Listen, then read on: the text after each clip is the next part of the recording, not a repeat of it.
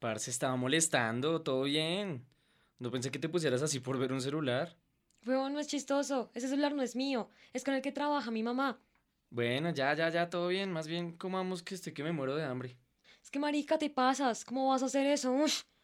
Pero bueno, ay, bajémosle dos a esto y comamos. La Cátedra de Producción Dramatizados Sonoros de la Pontificia Universidad Javeriana presenta. Solo mío. Hoy presentamos el capítulo 4. La clave.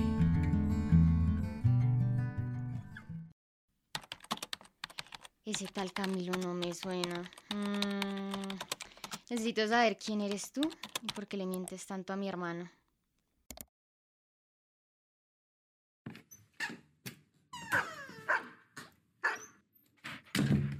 Hola, Aleja, ¿todo bien? ¿Qué has hecho? Parce, todo bien. Acá mirando unas cosas que no me cuadran de su nuevo cuentico, Camilo.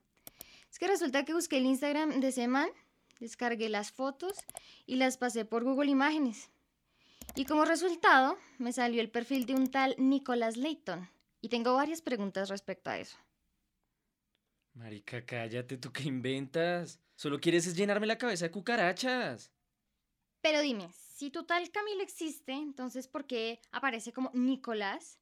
Y en su perfil tiene fotos con una vieja. Pero no es cualquier vieja, es su novia, ¿ok? Muéstrame que quiero ver el perfil del que hablas. Por ahí será un perfil falso que creó solo para hacerme pasar mal momento. Ah, mire, para que deje de chimbear. Eso me pasa por zapa. Después no diga que no le advertí. ¿Qué? ¿Me estás jodiendo? ¿Este man qué putas? ¿Cómo así que no se llama Camilo sino Nicolás? Yo le dije que a mí algo no me sonaba ese man. Parce, déjame solo.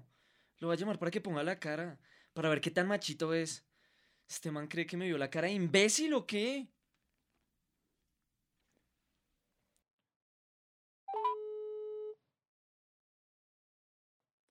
Si este gran hijo de puta no me contesta, lo voy y lo busco en la universidad para que se dé cuenta con quién está jugando.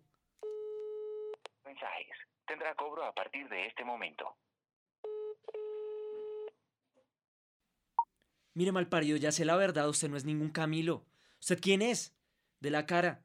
Y diga de una vez por todas con qué persona es que he estado hablando todo este tiempo. No, este man no me puede abandonar. Ay, no, todo lo que me costó para que estuviera conmigo y me venga a decir que no, ja, ni por el putas me va a dejar. Tranquilo, papacito, vamos a ver qué cara hacen los de su universidad cuando se enteren que conmigo se hace pasar por Camilo y con los demás por Nicolás.